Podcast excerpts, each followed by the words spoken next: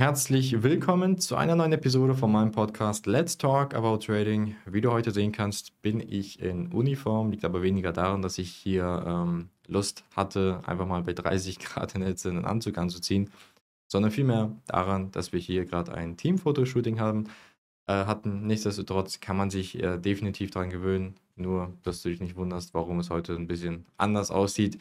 Ähm, und ja, ich würde sagen, legen wir los mit der heutigen Thematik in diesem Podcast. Ich habe ja bereits das, äh, den letzten Podcast eine kleine Miniserie gestartet, wo ich einfach mal so ein bisschen auf die Basics des Tradings eingehe, weil, wie gesagt, selbstverständlich, das profitable, nachhaltige Trading ist sehr schwierig. Wäre es einfach, dann wäre jeder bereits Multimillionär, würde in einem großen Haus leben, mit seinem Boot durch die Meere fahren und äh, einfach ein schönes Leben haben. Das ist aber nicht die Realität ähm, gerade mal 5 bis ey, vielleicht maximal 10 Prozent schaffen es überhaupt irgendwann mal wirklich profitabel, nachhaltig äh, Vermögen aufzubauen. Und ähm, der Grund dafür ist selbstverständlich, dass das ein sehr anspruchsvoller und am Anfang hyper schwieriger Bereich ist zu erlernen. Aber wenn es dann wirklich einmal läuft, dann ist Trading alles andere als super schwierig. Trading, man wiederholt einfach nur das, was man die letzten Monate und Jahre sowieso die ganze Zeit erfolgreich macht und es wird einfach eintönig und irgendwo dann auch langweilig. Selbstverständlich ist es dann herausfordernd, äh, in die Skalierung zu gehen, mehr Kontrakte zu bewegen, sich in höheren Summen auf äh, zu, beziehungsweise in höheren Summen zu spielen und höhere Summen zu verdienen, höhere Summen zu riskieren, höhere Summen zu verlieren. Selbstverständlich nimmt das dann einen mit oder beziehungsweise bereitet einen auf die neue Phase vor, in die man dann hinarbeitet. Man arbeitet ja im Endeffekt immer auf das neue Level hin, indem man einfach die Skalierung dann vornimmt. Aber ähm, generell ist es halt am Ende immer nur die Wiederholung dessen, was man erfolgreich macht. Und wie man halt in dieses erfolgreiche Konzept reinkommt, ähm, das versuche ich dir, wie gesagt, hier in dieser Miniserie oder generell in diesem Podcast zu vermitteln. Denn Trading an sich ist dann, wenn es läuft, nicht mehr schwierig. Und was ich immer wieder bei ganz vielen Tradern sehe, ist es, dass sie immer noch die Meinung oder der Meinung sind, dass ähm, die einzelnen Trades selber das sind, worauf man den vollen Fokus richten soll. Sprich, viele haben so ein bisschen die Meinung oder die Attitüde, wenn ich in einen Trade rein bin, der Trade, der muss perfekt sein, der Einstieg muss perfekt sein, am besten trifft er direkt beim ersten Versuch. Und äh, wenn er dann nicht läuft, dann war die Idee einfach Mist. Und ähm, das, ist, das, das ist die absolute Herangehensweise. Vielleicht wirst du dann sogar noch ausgestoppt und ähm, schmeißt die komplette Idee hin. Oder noch schlimmer, du handelst komplett irrational, drehst die Position einfach ganz komisch, warst long, jetzt wurdest du ausgestoppt, jetzt gehst du einfach blind short rein. Das sind Menschen, die einfach keine Ahnung haben von dem, was sie überhaupt tun. Denn Trading geht nicht darum, die ganze Zeit abzudrücken und ein Trade nach dem anderen einzugehen, sondern im Trading geht es darum, die ganze Zeit zu analysieren. 99% der Zeit, die du am PC sitzt, beobachtest du nur. Während dieser Beobachtung machst du dir Ideen, machst dir Gedanken und dann setzt du Anker.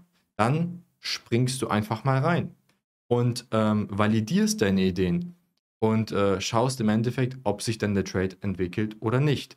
Aber die Hauptaufgabe eines Traders ist es eigentlich nur, so wie ich es nenne, den Bias zu bestimmen. Die Grundrichtung, den Grundvorteil. Und die wenigsten kennt den Grundvorteil, wenn du noch nicht einmal weißt, ob der Markt jetzt long oder short ist. Wie sollst du dann überhaupt profitable Trades machen? Damit beschäftigen sich die wenigsten. Deswegen ist Screentime so wichtig. Deswegen ist Research so wichtig und generell das Marktverständnis, was so gut wie allen Tradern fehlt, weil sie einfach nur drauf lostraden. Du musst den Markt verstehen, du musst den Markt lesen können, du musst den Kontext äh, werten können. Ich beispielsweise in meiner Ausbildung, die wir beibringen, beziehungsweise in meinem Trading, ich habe fünf, sechs, wenn ich alles zusammenzähle, vielleicht acht bis zehn Faktoren, ähm, die mir dann im Endeffekt sagen, ob der Markt jetzt im jetzigen Geschehen long oder short ist. Und Trading geht nur darum, dass man ständig Wahrscheinlichkeiten berechnet. Es geht nur um pure Wahrscheinlichkeiten, nichts anderes ist es. Kein Mensch kann vorhersagen, ob der Markt long oder short geht. Auch diese ganzen Orderflow, Magie, Magie-Trader, die der Meinung sind, immer alles tickgenau perfekt äh, timen zu können, was absoluter Bullshit ist. Das sind Scharlatane, die haben keine Ahnung, ob der Markt jetzt long oder short geht. Das Einzige, was man sagen kann, hey, mit meiner Analyse kann ich sagen, dass die Wahrscheinlichkeit jetzt um so viel Prozent wahrscheinlicher ist, dass der Markt höchstwahrscheinlich nach oben geht, als jetzt nach unten. Und dann versucht man in den Markt reinzukommen. Dann beginnt das Timing. Ähm, was die meisten machen, ist einfach nur traden. Traden, abdrücken. Da mal long, da mal short, da mal wieder short, da mal wieder long. Bei mir ist es so, ich habe eine Grundrichtung. Ich habe einen Bias definiert. Ich weiß jetzt in dieser halben Stunde oder in diesen 15 Minuten oder in dieser Stunde oder für den Rest des Tages darf ich nur Long Trades suchen oder ich suche nur Long Trades, weil die Grundrichtung, der Bias, der Vorteil ist Long und ich trade nicht antizyklisch gegen den Vorteil. Das ist doch irrsinnig. Du tradest doch nicht bewusst gegen Wahrscheinlichkeiten. Und darum geht es wirklich im Trading, dass du weißt, in welche Richtung jetzt die Grundrichtung besteht oder der Grundvorteil besteht und dann setzt du an. Dann springst du ins kalte Wasser. Dann gehst du in den ersten Trade ran, rein, damit du das erste Feedback bekommst. Wenn du ausgestoppt wirst, ist es sehr wertvolles Feedback. Das Timing hat zum Zeitpunkt nicht gestimmt, aber ich würde jetzt niemals sagen, nur weil ich jetzt ausgestoppt wurde, der Markt ist nicht mehr long. Ähm, der Markt ist jetzt short, ich gehe jetzt short rein. Nein, meine Idee bleibt weiterhin bestehen. Nur zum jetzigen Zeitpunkt hat es nicht funktioniert. Und dann beobachte ich den Markt, warte darauf, bis einfach wieder ein ähnliches Szenario eintritt, was mich darin bestätigt, dass der Markt dann jetzt loslaufen könnte. Und dann versuche ich den Reentry. Und manchmal kommt es auch so vor, dass man zweimal, dreimal, viermal ausgestoppt wird, aber ähm, äh, trotzdem immer noch derselben Meinung ist, weil die Analyse das immer noch sagt, dass der Markt immer noch long ist. Aber die, das Timing hat einfach nicht gestimmt. Die meisten anderen Trader, die würden einfach sagen, hey, der Markt geht nicht long, also muss er gleich short gehen. Und die werden die ganze Zeit gefischt, ausgestoppt, ausgestoppt, ausgestoppt, ohne Ende, versuchen einen Long, versuchen einen Short zu gehen, sind so verwirrt vom Markt, dass sie sich einfach nur noch ausnehmen lassen. Aber wenn du ganz genau weißt, selbst wenn ich jetzt dreimal, viermal ausgestoppt werde, der Markt ist long, dann suchst du weiterhin verbissen die Long Trades, dann aber vielleicht in einer anderen Session oder wartest jetzt mal ein bisschen äh, eher, bis er aus seiner Range-Phase rausgeht, ins Momentum läuft und du dann wieder zuschlägst spätestens beim fünften Mal läuft er dann auch in die Richtung, äh, weil du nie aufgegeben hast, rational zu handeln. Und das ist das, was die wenigsten begreifen können. Es ist das Marktverständnis, es ist die Analyse, auf die es wirklich ankommt und es ist das Verständnis der aktuellen Wahrscheinlichkeiten. Was spricht gerade für Long, was spricht gerade für Short? Und selber auch bei meinem Ausstieg. Wenn ich jetzt aussteigen möchte, und viele schauen da tragischerweise immer noch nur auf die PNL. Oh, ich bin jetzt 200 vorne, 500 vorne, 2000 vorne, 5000 vorne, 10.000 vorne. So eine Summe, davon könnte man sich so viel kaufen. Kaum gehen sie raus, äh, schießt der Markt nochmal um das Doppelte hoch und man denkt sich, wow, warum bin ich da jetzt rausgegangen? Und genau die Frage stellst du dir auch beim Ausstieg. Würdest du jetzt, wenn du long drin bist, würdest du jetzt da oben an deinem Preisbereich short gehen? Würdest du da jetzt short gehen? Wenn die Antwort darauf Nein lautet, dann musst du hinterfragen, warum solltest du da rausgehen? Wenn du jetzt eine schöne Position aufgebaut hast, die weit vorne ist, was sagt dir, dass der Markt jetzt nicht noch höher gehen könnte? Deswegen blende die PNL aus, stell dir immer diese Pro- und Kontra-Frage. Nichts anderes mache ich immer wieder in meinen Entscheidungen.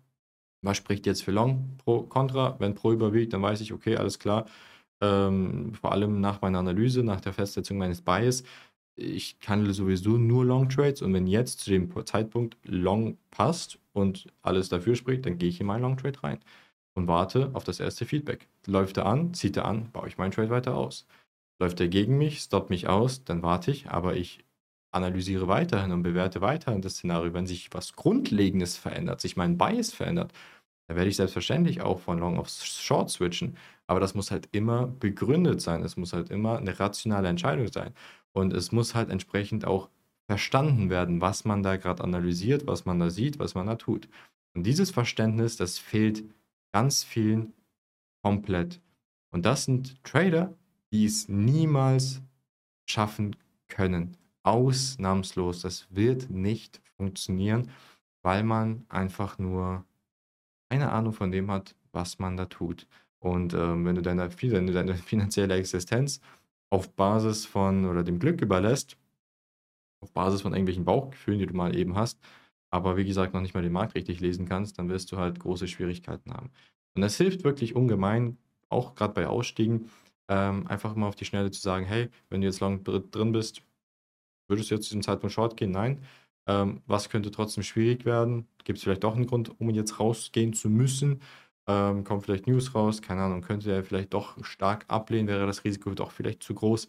Ähm, dann kann man selbstverständlich rausgehen. Aber wenn du das verneinst und selbst dann an dem Punkt immer noch Long Trade suchen würdest, warum solltest du dann halt long rausgehen? Und dann lässt du ihn laufen. Und ähm, so musst du halt jede deiner Entscheidungen begründen. Im Trading geht es nur um Entscheidungsfindungen und die Qualität der Entscheidungen ist entscheidend. Sprich, ähm, hinterfrage wirklich jeden Klick, jeden Einstieg, jeden Ausstieg und die Vorbereitung im Trading ist alles. Die Marktanalyse ist alles. Das Verständnis ist absolut alles. Wenn du das nicht auf dem Kasten hast, geh gar nicht erst ins Eigenkapital-Trading und auch in am besten keine Fremdkapitals, äh, Fremdkapitalkonten, weil die Wahrscheinlichkeit sehr, sehr hoch ist, dass du keine zwei Wochen überleben wirst mit dem Konto. Das ist leider die Wahrheit.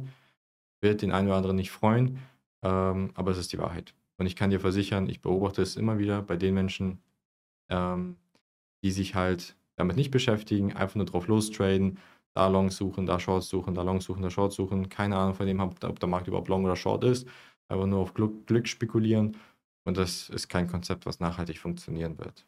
Daher schau, dass du dich erst mit dem Markt beschäftigst, schau, dass du ähm, diese Kontextbewertungsregeln einfach drauf hast. Und da gibt es einige Möglichkeiten, ähm, die, die bei der Trage sind, wissen, auf welche Faktoren es ankommt.